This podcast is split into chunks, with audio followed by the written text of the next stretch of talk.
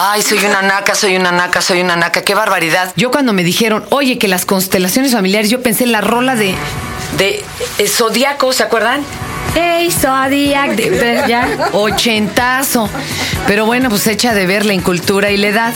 Hoy, amigos y amigas, para todos los que han oído hablar de esto, pero no saben qué es, o se han topado con un mal grupo, porque desgraciadamente pues tampoco todos son así como muy chipocludos, les tenemos un Tao de las constelaciones familiares.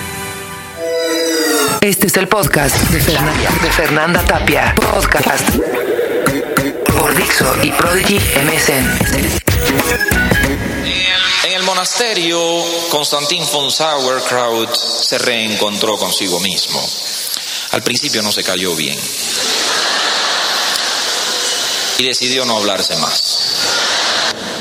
Oigan, van a aguantar vara, chicas, porque ustedes son gente como muy seria y yo soy un desmadre. No está bien. Yo a mí me decían, no, es que vas comparando. Miren, les voy a explicar. Una amiga mía, Paola, se fue a una constelación muy bonita. Se le hicieron muy bien en un grupo de tanatología. Y no, hombre, se quedó creo que cuatro horas. Fue así como muy intenso y pues acá salieron cosas muy duras.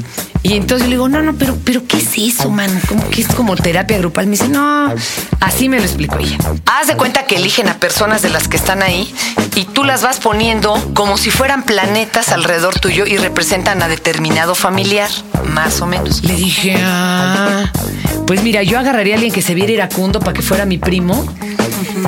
Y luego tenía un tío medio Plutón, por ejemplo, ¿no? No, y entonces dijo, no, pinche Fernanda, no agarras nada en serio. Y parece ser que le funcionan mucho a quienes lo han utilizado. Hoy tengo dos personas que sí saben, se presentan, por favor, y nos cuentan ya en serio. Primero, describiendo exactamente qué pasa cuando llegas a una constelación. Adelante. Sí, yo soy Elia Narcio Balmaceda. Y yo soy Eurídice Aguirre Lascano. ¿Qué, ¿Qué hacen en la cotidianeidad? ¿Son terapeutas? ¿Qué son?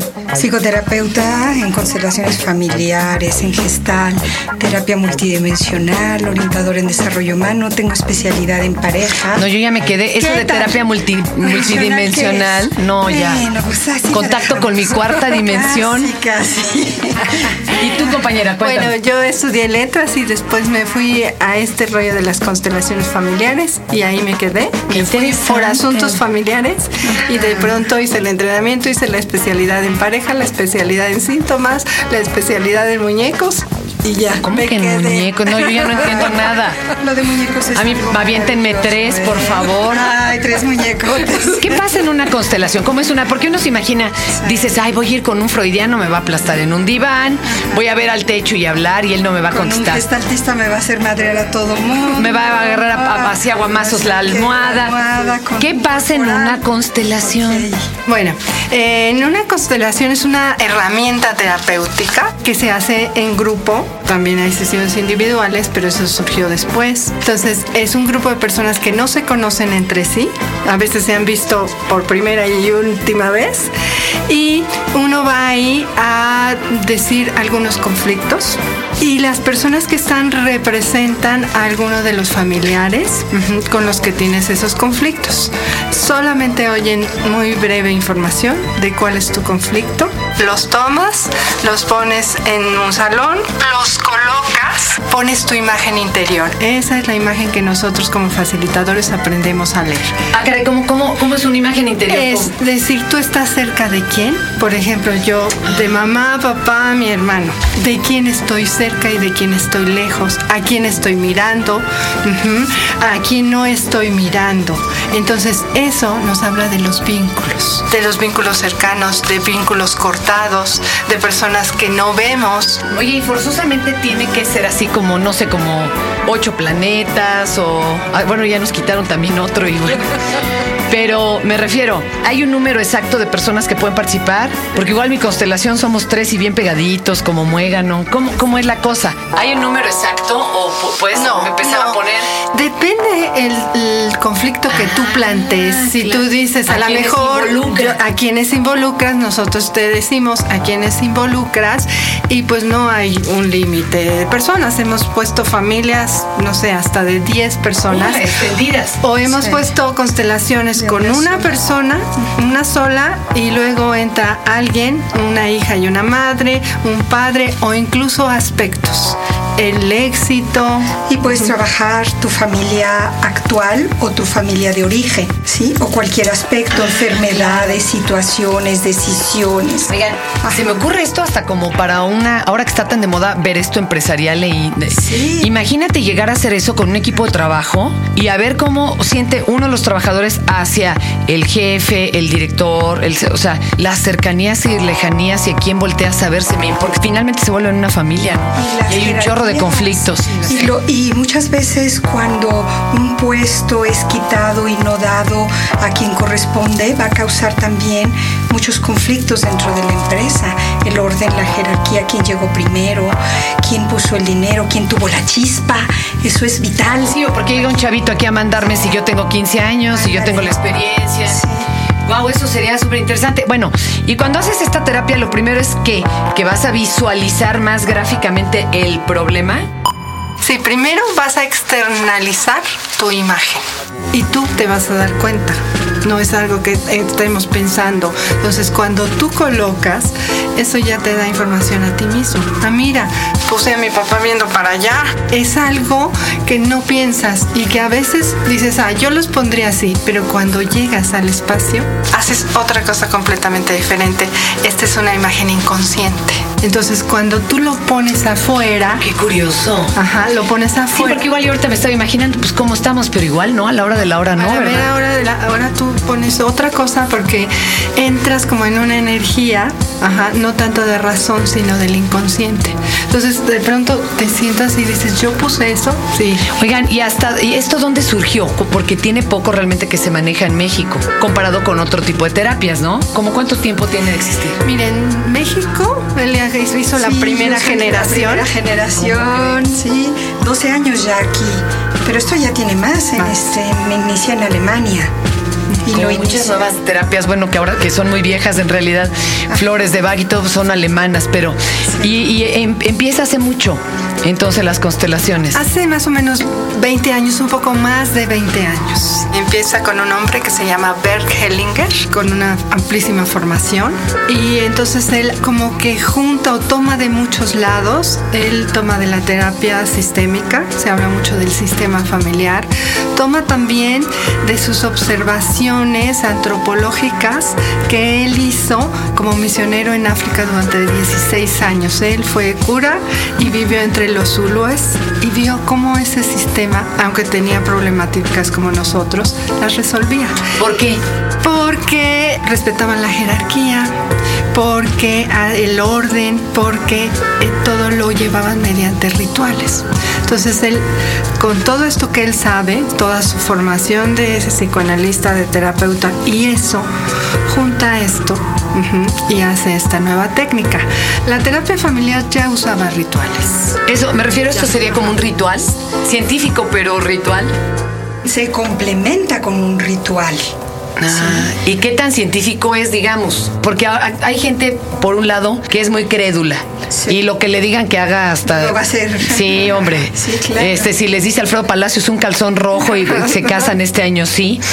Pero hay gente que quiere como muchos estudios médicos y cosas que avalen. ¿Esto qué tan medible es realmente? Mira, hay estadísticas, pues científico, pues no, porque no usa un método científico, desde luego que no, pero, ajá, tiene antecedentes en terapias y ha tenido resultados y tiene mucho estudio detrás, pero no podemos decir que siga Bueno, un hay un- método. existe un protocolo médico, se sabe de gente que sí haya sanado sus Claro. conflictos, a Sí, eso me refiero. Sí, sí, sí, sí. Sí se ha llevado ese Sí. protocolo, eso es muy interesante. Sí, sí, sobre todo que al hacer una constelación tú estás ayudando a todo tu sistema también, porque no nada más es para ti, también es para otras generaciones.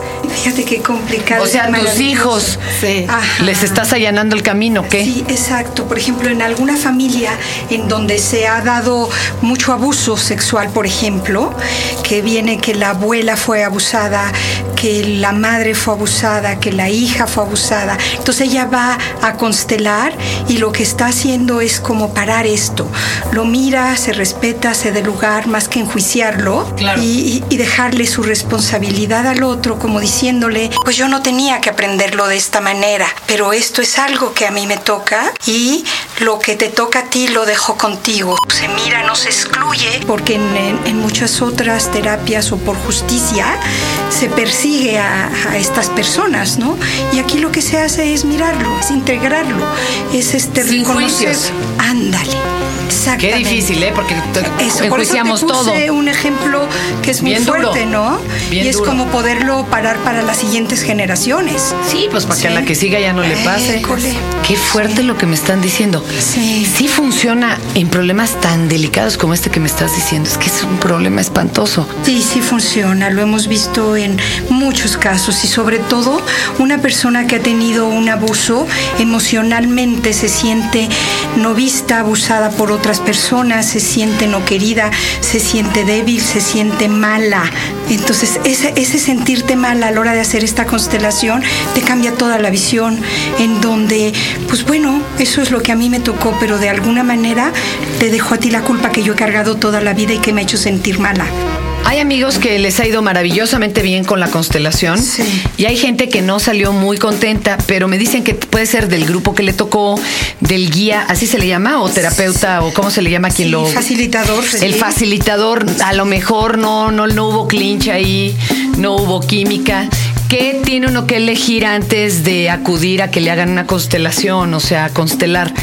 Bueno, yo creo ¿Cómo, que ¿Cómo te das cuenta? Primeramente, saber que la constelación no, te, no necesariamente tiene que cerrar algo, porque en las otras terapias, teorías que conocemos, siempre está la necesidad de que yo tengo que cerrar o concluir algo. Y aquí muchas veces, en esta terapia, sí, exacto, para, para darte cuenta y ahí está el proceso. Y a veces ahí se para. Por ejemplo, yo recuerdo una chica en mi grupo que traía un enojo muy grande y entonces este Lorenz lo agarró y le dijo, contigo no voy a constelar y lo voy a parar aquí porque con tanto enojo no estás lista para tomar nada. Y tomar es mucho más que recibir. De veras es ¿Y, y esa... qué, y qué sugieren, por ejemplo, cuando hay tanta rabia? ¿Qué, qué otro tipo de terapia? Ahí sí le convendría una, Claro. una gestal. ¿Cuál le convendría, por ejemplo? Sí, más Cuando una hay esta corporal, furia. una corporal. Más corporal y Más para sacar toda esta furia, ¿no? O sea, también el facilitador tiene que tener esa, esa lucidez de decir, esta terapia no es para este, está así. Y, Sí. y también, mira, a veces se deja en el enojo para que la gente pueda contactar, porque se dice que detrás del enojo hay mucho dolor. Entonces, a veces Y es... hasta miedo, ¿no? Ajá, y, a- y miedo. Entonces, es una primera capa, el enojo. Entonces, a veces se lleva a la persona al verdadero dolor. Mm-hmm. Y entonces también ahorita que decías alguien no salió contento, no, a veces no salimos contentos, no vamos a salir contentos, a veces vamos a, nos van a, a poner o nos van a quitar nuestro lugar de víctimas o nos van a quitar nuestro lugar donde estamos culpando al otro, es el otro el que me hizo. Entonces a veces no salgo, voy a salir contenta, a veces en, en cuestiones de pareja lo vemos, ¿no? Llega una mujer diciendo este es el maldito, este es el que me hizo. Y entonces sabes que, a ver, toma tu parte de responsabilidad. Esto es un sistema. Sale con tarea. Y para Sí. que él haga esto, tú tienes que haber hecho otra parte. Entonces, claro que a veces no les gusta. Para aquellos que estén interesados, que nos están oyendo, pues seguramente muchos dicen, ay, mira, a lo mejor esta terapia a mí sí me funciona. De- Ustedes nos van a invitar a un congreso. Sí. Por favor, ¿de qué se trata el congreso? ¿Es para pacientes o es para facilitadores? ¿Es para todos? A ver, ¿cómo Es va a ser? Para todo público. El encuentro sobre constelaciones familiares se llama Últimos avances en la aplicación a las problemáticas sociales. Y es en la ciudad de Guanajuato del 7 al 10 de febrero de 2008. Este congreso es para todo público. Vamos a ir una gran comunidad de consteladores. Vienen este, maestros del extranjero, de Alemania. Está eh, lo mejor de México. Y va a haber este, conferencias, va a haber constelaciones, este, va a haber todos los temas, adolescencia, pareja. Y la parte también divertida, va a haber convivios, va a haber... Oye, tienen que hacer una constelación, pero como a la nación, mano. Sí. Sería bien interesante agarrarse en el zócalo y decir, a ver, Vamos a colocar aquí que ya no hay jerarquías, ¿verdad? Todo es un despelote. A ver, ¿a dónde quedó nuestro presidente? ¿Y dónde está el señor de gobernación? ¿Y qué está pasando con el de Puebla? ¿Te imaginas qué interesante Sí. constelar al país? Sí. ¡Wow! Oigan, a ver, ¿a dónde las llaman o a dónde se inscriben para este congreso? Me van a dejar esto porque tengo un amigo Sí. constelador para que también vaya. Sí, claro. Teléfono o página, por favor. Este, nuestra página es www.constelaciones.com.mx. Ah. Los números telefónicos 55 43 67 10, 55 43 65 45, 55 43 85 68. Si yo fuera ahorita una constelación sería la Vía Láctea. Soy dos chichis con patas alimentando a mi bebé. Ella, ¿saben que no me dice mamá, me dice teta? Algo más que quieran agregar, Eh, chicas. Sí, un, un poco esta parte que decías, ¿a dónde voy? Yo creo que es importante eh, consultar páginas donde haya gente certificada, porque en efecto... ¿Cómo conocemos? Porque igual yo me, me invento el certificado, pues si yo no sé quién certifica. Eh, por ejemplo, nuestra- ¿Quién certifica? En nuestra página hay una lista de consteladores certificados. Ah, perfecto. nosotros, Otra vez la ¿no? página, hay que leerlo, por favor. www.constelaciones.com.mx Digo. Entonces, yo busco el nombre y digo, bueno, esta persona está certificada en algún instituto. Este, No sé, es que de veras, alguien va, se hace una constelación y cree que puede ir a hacerlo en su casa. Exacto. Los sábados como club social y ahí está, es donde está el problema. Luego dicen, no, y además me voy a meter una lana, este pase, le co-". eso está terrible. Terrible. Entonces mejor sí certifiquen que sea certificado su constelador. Algo que les quieran dejar como de tarea eh, vivencial a nuestros escuchas, por favor. Sí, sería bien importante como empezar a ver cuáles son los excluidos de tu familia, hasta qué generación conoces, si sabes de tus abuelos, de tus bisabuelos, los nombres, porque los nombres también tienen carga energética, como no repetir los nombres de las personas, sobre todo cuando han tenido destinos, de todas, todas, pero cuando han tenido destinos trágicos, revisar también, no operarte, por ejemplo, no tomar un riesgo cuando alguien murió en una fecha importante. Me impactó a mí, por ejemplo, cuando la Viridiana, la hija de Doña Silvia, muere. Y luego la nieta Sí. le vuelven a poner Viridiana. Bueno, yo me choqué. Exacto. Dije, pero ¿cómo? Pero ¿cómo? Es- Bueno, en fin, yo no- esto yo sé que no es científico, discúlpenme, pero la verdad yo no lo haría. Claro. No más por sentido común. Chicas, claro. muchas Muchísimas gracias. gracias. Muchísimas Y gracias. por ahí nos iremos a constelar a ver qué sale.